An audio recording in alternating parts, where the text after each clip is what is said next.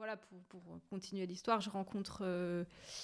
Il y, donc Mariano, celui qui va devenir mon partenaire pendant, pendant 13 ans chercher une danseuse professionnelle à ce moment-là et il m'a vu dans un bal et puis euh, moi je l'ai pas vu ce jour-là mais il s'est dit c'est elle avec qui je veux travailler du coup par l'intermédiaire de ces danseurs-là il m'a retrouvé donc euh, donc finalement on se rencontre et alors là c'est le jour et la nuit parce que c'est quelqu'un qui vient que du milieu de la scène et moi je connais pas.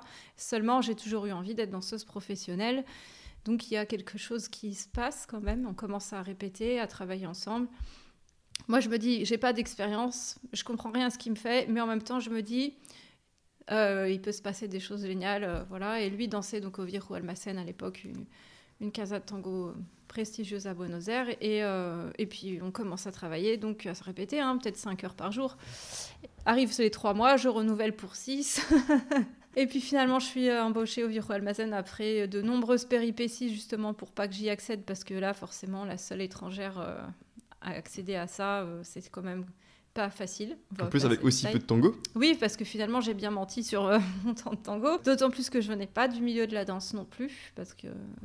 T'as eu un moment un complexe de l'imposteur? Si, ouais, en même temps, j'étais là, je me dis, c'est plus que génial. Donc finalement, euh, je l'ai eu, ouais, je l'ai eu parce que et je l'ai eu toute ma carrière parce que finalement, euh, je venais pas de la danse, c'est-à-dire j'avais pas une formation de danseuse classique, contemporaine, donc je sais qu'il me manque des choses sur le haut du corps, sur le maniement du haut du corps. Les jambes, je sais que c'est mon point fort, mais en mmh. haut, sur scène, et c'est vrai que voilà, je, je c'est, bon, en même temps, il manque des choses à tout le monde, et puis toi, si on t'a remarqué aussi rapidement, c'est bien que. Euh, ouais, voilà, mais le milieu du bal et le milieu de la scène, c'est quand même deux, choses, complètement différentes. C'est-à-dire que quand je suis rentrée à Viejo scène, je ne sortais plus en bal.